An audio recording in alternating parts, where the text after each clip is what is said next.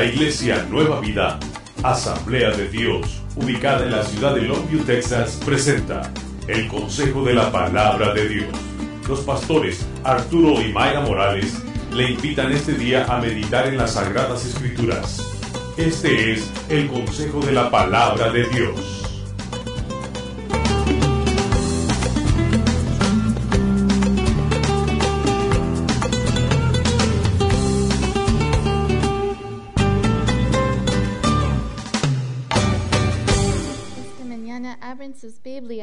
Por favor, a Lucas capítulo 17. Vamos a estar leyendo de versículos 7 a 10 de Lucas 17. Y quisiera platicar con ustedes esta mañana brevemente de un siervo fiel, el- un verdadero siervo. Si tienen sus Biblias abiertas, empezando en versículo 7 de capítulo 17.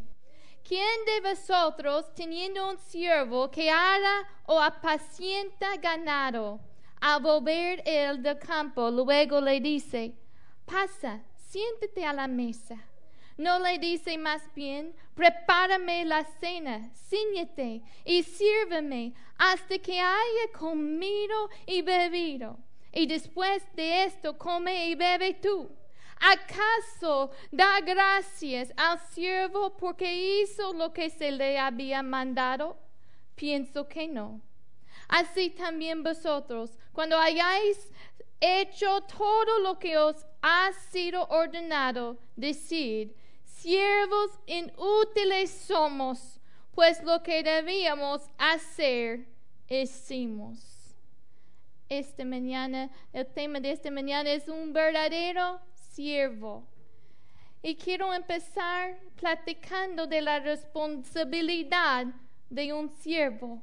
El siervo en esta historia tenía una responsabilidad de trabajar en el campo o con las abejas, ovejas. Tú tienes una responsabilidad. Hay un campo alrededor de ti. ¿Te acuerdas la historia en Juan capítulo 4? Y Jesús acababa de sentarse y hablar con la mujer samaritana de la vida eterna. Y los discípulos vienen y Jesús les dice, "As- no decís vosotros, aún faltan cuatro meses para que llegue la ciega. Alzad vuestros ojos y mirad los campos, porque ya están blancos para la siega.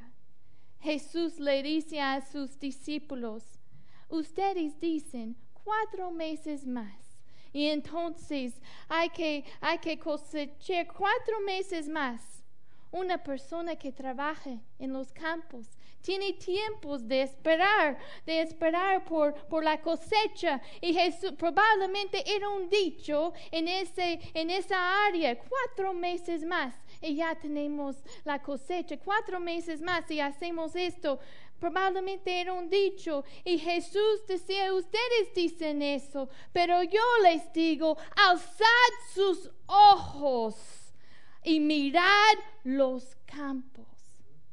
Ustedes, nosotros como siervos de Dios, hay campos alrededor de ti, con gente que están listos, que tienen hambre para algo más y quizá ni siquiera saben lo que necesiten, pero nosotros sabemos que necesitan un Salvador que cambia sus vidas, que los transforma, que habita con ellos, que camina con ellos y están alrededor de ti. Alza los ojos.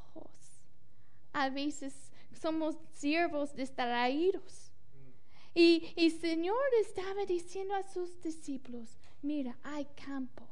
Hay campos en tu trabajo, hay campos en tu familia, hay campos en, en, este, en tu colonia, en tu escuela, hay campos alrededor de ti. Alza los ojos. Un siervo tiene responsabilidades. Tiene responsabilidades con los perdidos. de evangelizar los perdidos. Me acuerdo en, en segundo de Corintios. Y muchas veces yo eh, decimos, bueno, mañana platico esta persona. O, o mañana, bueno, no es un buen momento, mejor hoy no. Nunca sabemos cuándo es el último día de esa persona que no tiene a Cristo en su corazón. Pablo decía a los corintios, decía, hoy es el día de salvación. Ahora estamos viviendo en tiempos de gracia, pero nunca sabemos cuándo es el último día de esa persona. Cada siervo tiene responsabilidades. Y a veces esas responsabilidades no son tan, podemos decir, sensacionales. Yo recuerdo cuando era chiquita, nosotros no tuvimos una granja, pero tuvimos unos animales. Y quizá unos de ustedes tienen la experiencia de trabajar en el campo o de, de, cuidar animales. Y nosotros nada más tuvimos unos pocos gallinas, a veces un caballo, a veces un cochinito, nada más poquitos animales. Y también tuvimos un campo donde a veces no, uh, teníamos verduras. Y les puedo decir que este trabajo muchas veces no era nada glorioso. Uno en el verano, y yo crecía en Mississippi, y es como aquí, es con mucho calor en el verano. Y ustedes saben, bueno, este verano, qué calor hemos tenido. y siempre digo cuando voy afuera, uh, no puedo imaginar. Y nosotros en ese entonces, claro que como en muchos de los países de donde vienen ustedes, nosotros no teníamos aire como ahora. Estamos muy cómodos. Pero no teníamos aire y después de trabajar y, y, y no era trabajo glorioso. Hay gente que piensa, bueno, voy a servir al Señor, voy a, voy a hacer esto, y tienen grandes expectativas, pero luego se dan cuenta, esto es trabajo. A veces no salen las cosas como esperamos. Yo me acuerdo a veces trabajando y, y ¿cómo se dice con los ah, chícharos y todo esos pelando y pensaba después de un rato todo este tiempo y mira, casi nada, la olla ni siquiera está llena. Mucho trabajo y a veces los resultados no eran lo que yo quería ver. A veces tenemos esa expectativa de, servir al Señor y pienso, bueno, si el Señor, si el Señor está conmigo, va a ser todo fácil. Pero a veces el trabajo del Señor, hay, hay momentos en que no es nada glorioso. Yo estaba, este, hace unas semanas, yo estaba en mi cama y pensé, bueno, voy a escuchar un, un sermón y así me quedo dormido escuchando el sermón.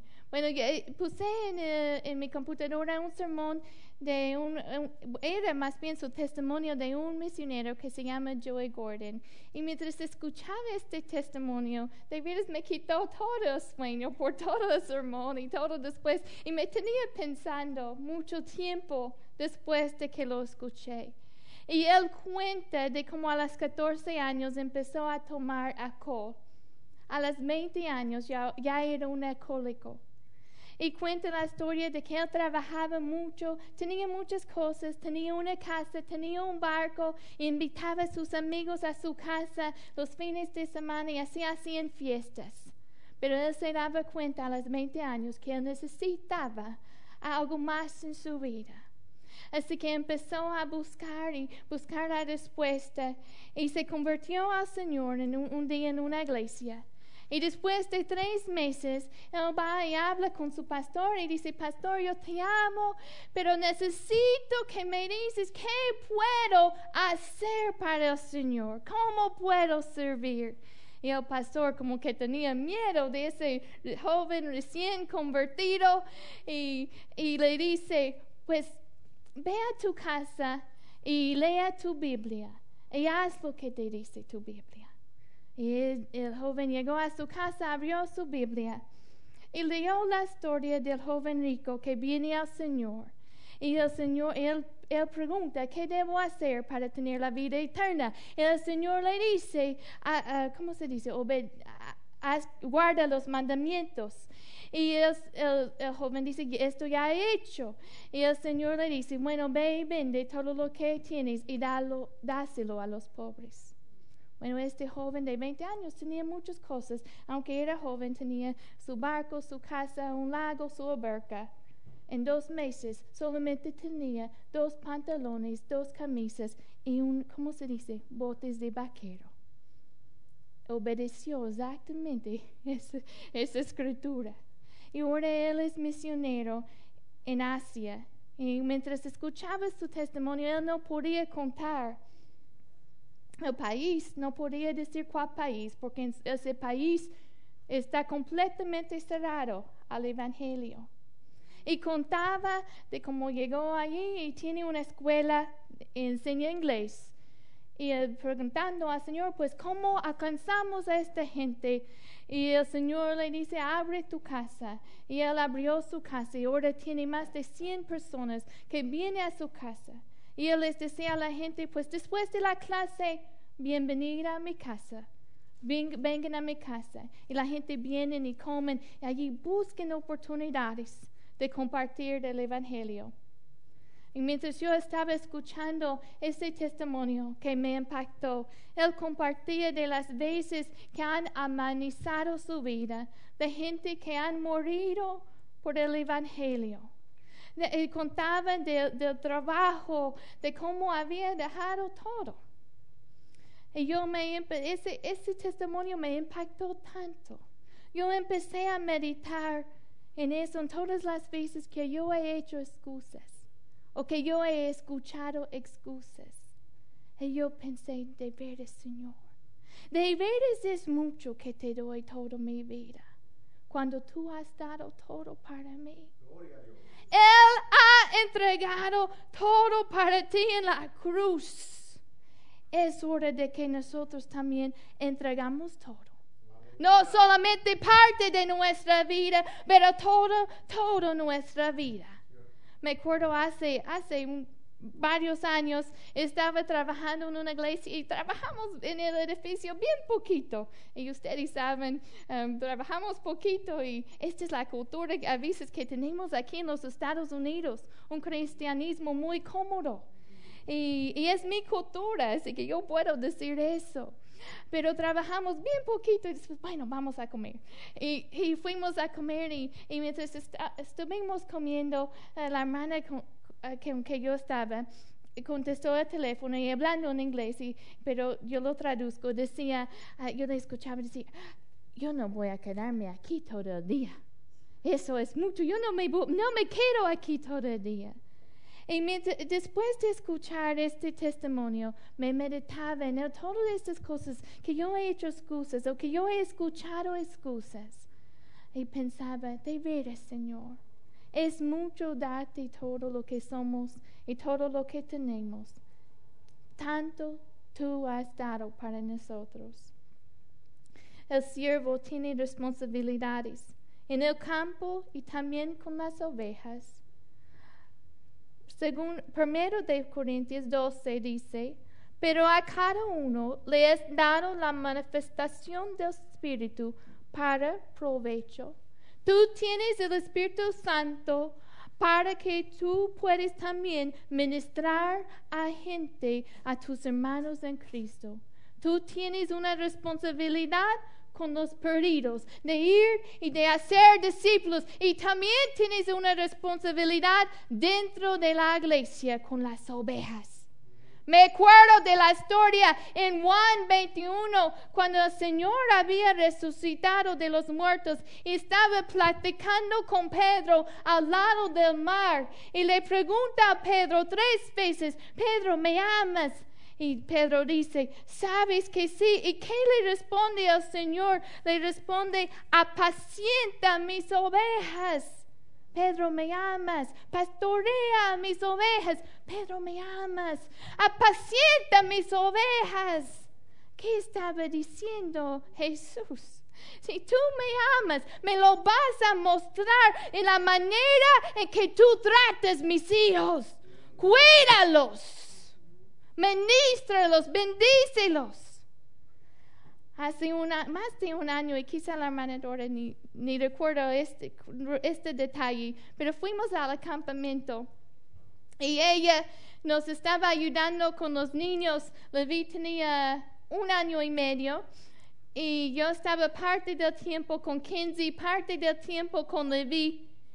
Y un, día salí con Kenzie, la hermana Dora se quedó en la recámara con Levi. Y yo le pregunté luego cómo le fue, porque le vi casi nunca se dormía uh, sin, sin mí. Y la hermana Dora me contaba de cómo se acostaba en la cama con él y lo leía libros hasta que se quedaba dormido. Y quizá para ella eso era un detalle sencillo, pero para mí significaba mucho que ella amaba a mi hijo, que así lo cuidaba, que estaba con él leyéndole libros hasta que se quedaba dormido. Cuando cuidamos los, los hijos del Señor, cuando los amamos, y, y déjame decirle, las ovejas a veces se portan mal, a veces huelen feos. Pero el Señor los ama. Hay que amarlos cuando cuidamos sus hijos. Es muy le mostramos nuestro amor para Él. En Mateo 10 dice, y cualquiera que dé a uno de estos pequeñitos, y cuando dice pequeñitos, no está hablando nada más de niños, sí, está hablando de sus discípulos. Mira, te lo voy a enseñar. Mateo 10, 42. Dice, y cualquiera que dé a uno de estos pequeñitos un vaso de agua fría, solamente por cuanto es discípulo, de cierto os digo, no perderá su recompensa.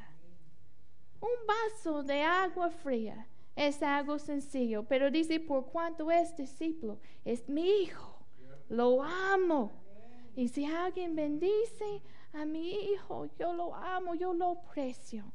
Y así dice el Señor, un vaso de agua fría, un acto tan sencillo, un servicio tan sencillo. Pero por cuanto es discípulo, dice el Señor, no perderá su recompensa. Tú tienes una responsabilidad dentro de la iglesia una responsabilidad en el campo con los perdidos y una responsabilidad dentro de la iglesia para servir, para bendecir. Cada siervo tiene sus responsabilidades. A veces no es glorioso, a veces no es conveniente, a veces no es no son los resultados como nosotros queremos. Pero un buen siervo, un verdadero siervo, no solamente sirve cuando le da la gana. Un buen, un verdadero siervo sirve cuando no tiene ganas de servir. Un verdadero siervo sirve cuando no le tratan bien. Un verdadero siervo hace todo lo que el Señor le pide porque entiende una cosa, que Él es mi dueño. Él me ha comprado con su sangre preciosa. Y ya no vivo para mí, pero vivo para Él. Él es mi dueño. Le damos gloria a Él. Le damos gloria. A veces no es conveniente. No estoy segura que no era conveniente para ese siervo. Había trabajado todo el día en el campo y todo el día en el campo o con las ovejas, pero un verdadero siervo llega a la casa y tiene que atender a su Señor. No ha terminado el trabajo y seguramente llegaba y esperaba un baño, una buena comida, me siento, me levanto los pies, descanso. Pero un, un, verdadero siervo tiene una actitud de servir que continúa aun cuando está cansado, aun cuando no tiene ganas, aun cuando las cosas no salen como ellos quieren, aun cuando no tienen una posición especial o un puesto especial, aun cuando tienen que hacer cosas y le piden cosas que no les gusta. Un verdadero siervo se sujeta a la autoridad y hace todo lo que el Señor quiere, aun cuando no tienen ganas. Esa es la actitud. Quiero platicarles un poco más de la actitud de un verdadero siervo. Dice aquí que cuando llega a la casa, dice, no le dice bien, prepárale la, cena, ciñete y sírveme hasta que haya comido y bebido, y después de esto come y vive tú. ¿Acaso da gracias al siervo porque hizo lo que se le había mandado? Pienso que no. Así también vosotros cuando hayáis hecho, ¿qué? Todo lo que os ha sido ordenado, decir, siervos inútiles somos, pues lo que debíamos hacer, hicimos. Un verdadero siervo tiene una actitud de humildad. Que yo sirvo porque amo a mi Señor, porque Él es mi dueño, yo pertenezco a Él, Él me compró, lo sirvo en humildad, no espero, no espero reconocimiento, no tengo que, y, yo he visto en, la comunidad cristiana, que hay gente que dicen, sirven al Señor con motivos falsos buscando reconocimiento. Y si no tienen ese puesto, esa posición o ese reconocimiento, se desanimen mucho. Hermanos, nuestra mejor recompensa es estar con el Señor, es estar en sus presencias. No debemos buscar reconocimiento de otros yo sirvo en humildad. No es no no solamente cuando me dan gracias, aun cuando eh, cuando no me dan gracias, aun cuando la otra gente son ingratos. Yo amo porque amo a mi Señor, pertenezco a él. Eso es la actitud de un verdadero siervo, es humildad. Un verdadero siervo entiende que Dios no es deudor de nadie. Entiende que Dios no te debe nada. Él ya te ha dado su vida, ya te ha dado su Espíritu Santo, ya te ha dado salvación, la palabra. Hay gente que piensa, bueno, yo vine a la iglesia, ahora mira lo que, me, mira lo que Dios me debe dar. Yo leí mi Biblia, ahora yo soy un buen cristiano, mírame Dios, qué bueno soy. Pero debemos entender que Dios no nos debe nada.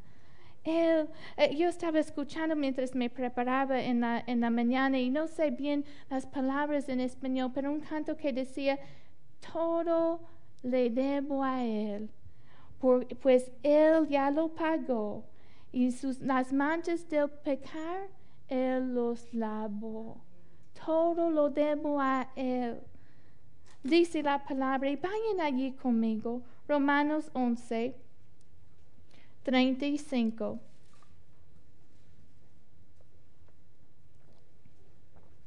Después de hacer cumplir con su responsabilidad, el siervo humilde reconoce que solamente había hecho lo que debió decir. No buscaba reconocimiento, sabía que su Señor no le había debido nada. Romanos 11:35 dice, ¿quién le ha dado primero a Dios para que luego Dios le pague? Porque todas las cosas proceden de Él, existen por Él y para Él. A Él sea la gloria por siempre. Amén. Dice, ¿quién le ha dado primero a Dios para que luego Dios le paga?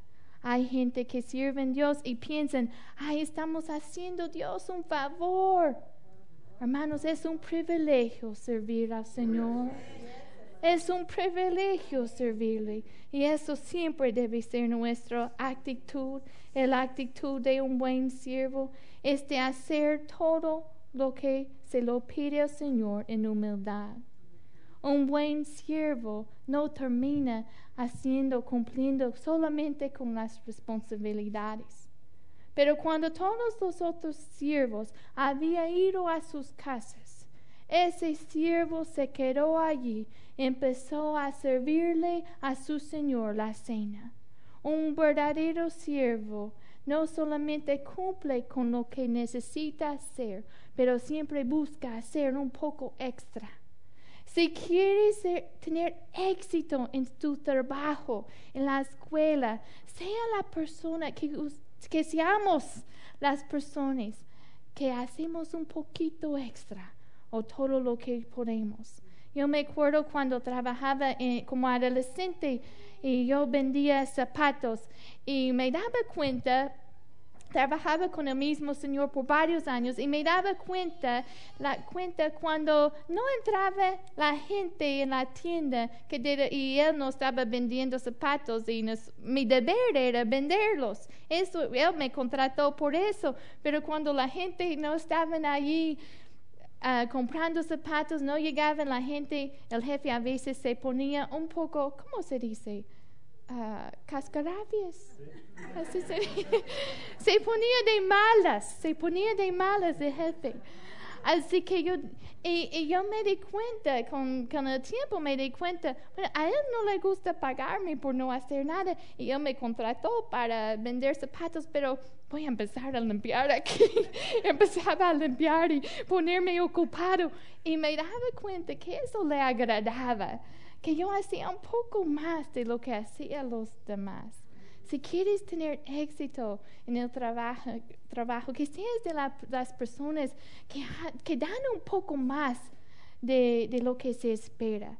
Que no solamente trabajen de una manera ordinaria, pero que trabajamos con excelencia todo para el Señor. Que hacemos un poco más, que damos un poco más, llegamos un poco, un poco más temprano, salimos un poco más tarde de los demás y damos nuestro todo. Y el Señor le va a recompensar. Que seamos de las personas que sirven con excelencia, no solamente cumpliendo con los deberes, pero dando un poco extra. Eso le agrada al Señor. Eso es la actitud de un verdadero siervo. Y me, me daba cuenta que a él le gustaba también antes de que me iba, um, jefe, necesitas que hago algo más, ¿qué más necesitas? Porque a veces uno um, sabe cuando los jefes están de mal humor y, ¿qué más hago? Así que, que, que seamos de esos siervos no solamente en el trabajo secular, pero también en la responsabilidad en la iglesia. Que seamos de las personas que damos un poco más, yo, un poco más de tiempo, que yo sea, que yo sea, Señor, de ese tipo de siervo. También el siervo atendió a su Señor. Cada siervo no debe olvidar lo más importante y eso es atender a su Señor. Después de un día de trabajo, de sudor, de, estar cansado, tuvo que levantarse y ceñir ¿cómo se dice? Ceñirse la ropa, porque a veces tenían la ropa que estorbaban cuando estaban haciendo su trabajo. Así que para servir la mesa, dice, dice en versículo 8, no le dice más bien, prepárame la cena, ciñete y sírveme el siervo, en lugar de ir a casa con los otros siervos, él se quedó en la casa de su señor y servía a su señor. Dice aquí, ciñete, cuando tenían la ropa que estaban estorbando, tenían que levantar la ropa y a veces ponerlo en su cinturón para que la ropa no estorbaba. Y entonces, pues nosotros podemos ver que ese siervo podía servir con humildad a su Señor en su casa. Hay la tentación en la obra del Señor, de ocuparnos mucho con la actividad. Y la actividad es bueno, es bueno el servicio. Pero no debemos olvidar que lo más importante es atender a nuestro Señor en adoración, en esa comunión íntimo de ministrar a Él, de pasar tiempo en su presencia con Él. Este siervo no fue a su casa, pero quedó en la casa del Señor y eh, empezó a atender a su Señor y luego dice que después de esto, come y bebe tú. Qué precioso que después de atender a su Señor, que, que este siervo podía sentarse en la casa con el Señor y allí come y allí bebe, allí recibir fuerzas. Tú también no olvides pasar tiempo con el Señor, porque allí vas a recibir fuerzas. Mi esposo habló la semana pasada del gozo Dice en, los salmos que en, la presencia del Señor hay plenitud de gozo. El gozo cuando estamos en su presencia, Él nos llena con gozo y ese gozo es la fuerza de tu salvación. Necesitas estar con Él y Él te llenará y te daría las fuerzas para servirlo. No olvides atender al Señor. No olvides la más importante en todas las actividades de la iglesia, de, ministrando a otras personas. Lo más importante, lo más básico es tu relación con el Señor. No olvides atenderlo. Segundo de Corintios 13, 14 dice, la gracia del Señor Jesucristo, el amor de Dios y la ¿qué? comunión del Espíritu Santo sean con todos vosotros. Dice la comunión del Espíritu Santo. Qué precioso versículo. Que el Espíritu Santo está conmigo y que quiere tener comunión conmigo.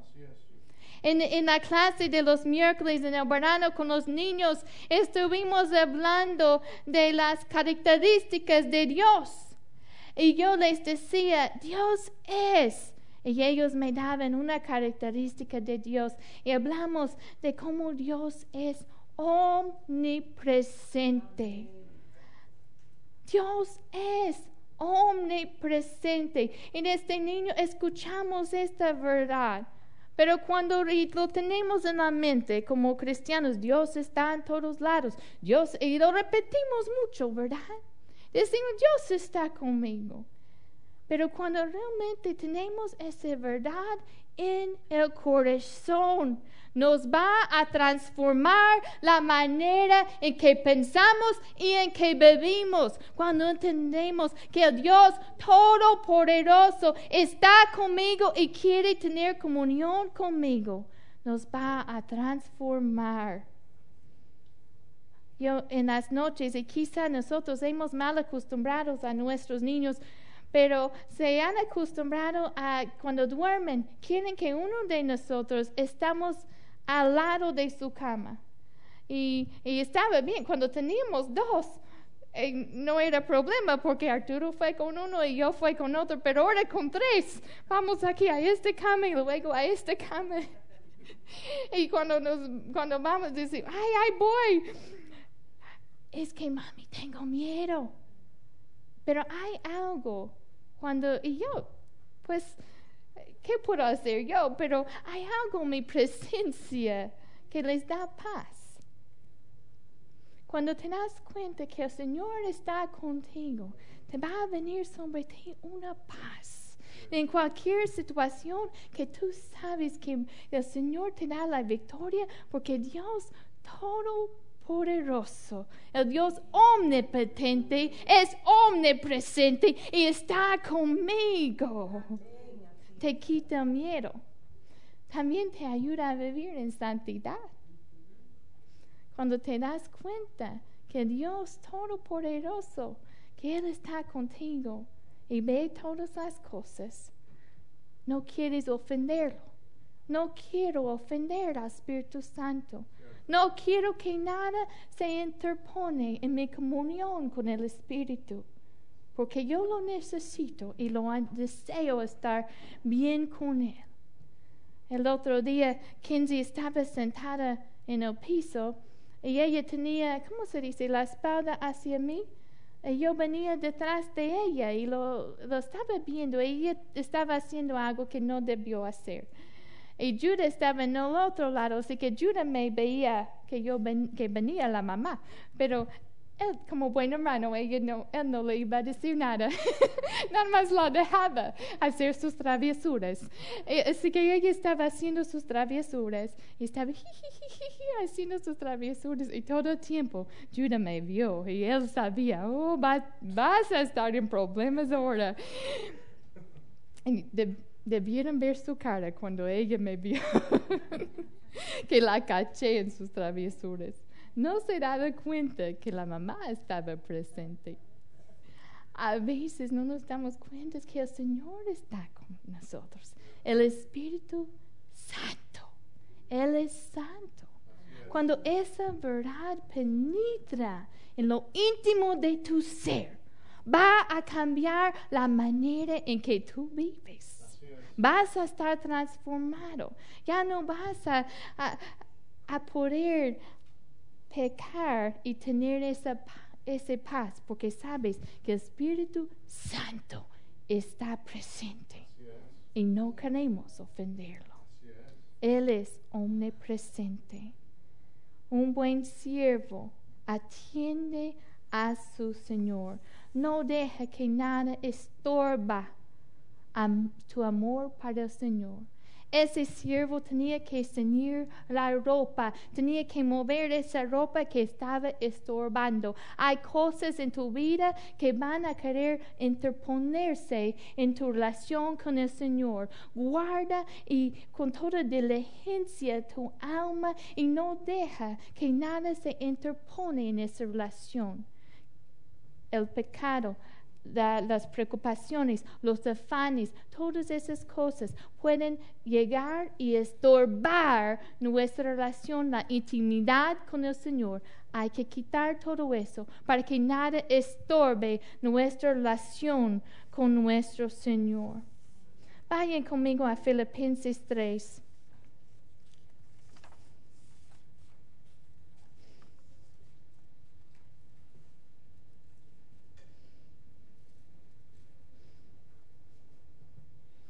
Pablo reconocía que lo más importante era conocer a Cristo. En Filipenses 3,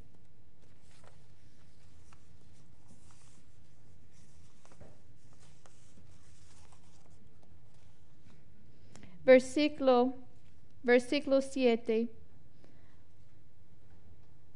Pablo dice, pero cuántas cosas eran para mi ganancia, las he estimado como perdida por amor de Cristo.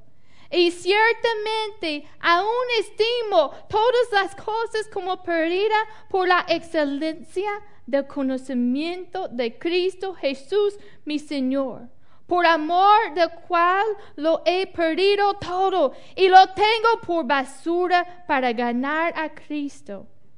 Y mire, vamos a ir al versículo 10 que dice, a fin de conocerle y el poder de su resurrección y la participación de sus padecimientos Dice Pablo que todas las buenas cosas que yo había pretendido hacer en los años atrás, todo lo cuento como basura y solamente quiero conocerlo. Es lo más importante en mi vida, es conocerlo. Eso es el fin de conocer a mi Señor. Debemos entender que el primer mandamiento es amarlo. Entre todas las actividades, no dejemos, no, no olvidemos de atender al Señor, de pasar tiempo con Él. Póngase de pie esta mañana.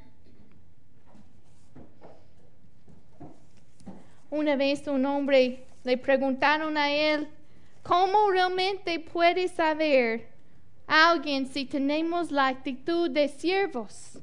Y el hombre respondió así, tú sabes si eres siervo por cómo respondes cuando otros te traten como siervo. A veces, servir al Señor no siempre es fácil, pero siempre vale la pena. La recompensa que recibiremos de Él y estar en su presencia y que Él nos puede decir un día, bienvenida a casa siéntate en la mesa y yo le sirvo, porque el Señor no es como un dueño de esta tierra. Él, ¿Cómo se dice? Él, él, sacó de onda a Pedro cuando estaban en la última cena y el Señor empieza a levantar su ropa y el Señor empieza a lavar sus pies. No es como cualquier dueño, pero el Señor nos ministra a nosotros también. Cierren sus ojos esta mañana. Hay alguien aquí que no tienes, si hay alguien aquí que no tiene esa relación con el Señor, que nunca lo has recibido como tu Señor, te quiero decir que Él es un buen Señor, es un buen Padre y Él te quiere aceptar. Venimos a Él por su gracia mediante la fe. Dice la palabra que todos hemos pecado, pero Él y la paga de ese pago es muerte. Él murió en la cruz para que nosotros podamos disfrutar de una relación íntima y restaurado con Él. Habrá alguien esta mañana que nunca ha recibido a Cristo como su Señor y Salvador y quisiera hacerlo esta mañana. ¿Habrá alguien? Levanta la mano si lo hay.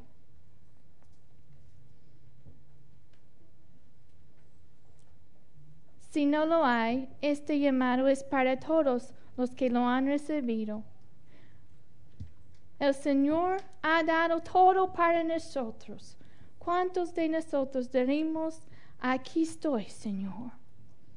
Yo te quiero entregar todo lo que soy. En este momento voy a abrir el altar para los que quieren venir. Yo les invito a venir. El altar es un lugar que representa la oración, la presencia de Dios, en que nosotros podemos meditar en lo que hemos recibido y simplemente decir, Dios, aquí estoy yo, soy tu siervo. Vengan esta mañana. Vamos a pasar unos minutos meditando en la palabra, diciendo, Señor, aquí estamos.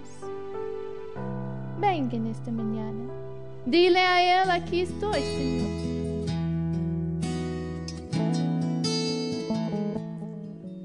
Este ha sido el consejo de la palabra de Dios, presentado a usted por la Iglesia Nueva Vida de las Asambleas de Dios. Nuestra dirección, 4820 Tenneryville Road, Longview, Texas, 75604. Nuestro número telefónico, 903-759-7643. Ven a visitarnos.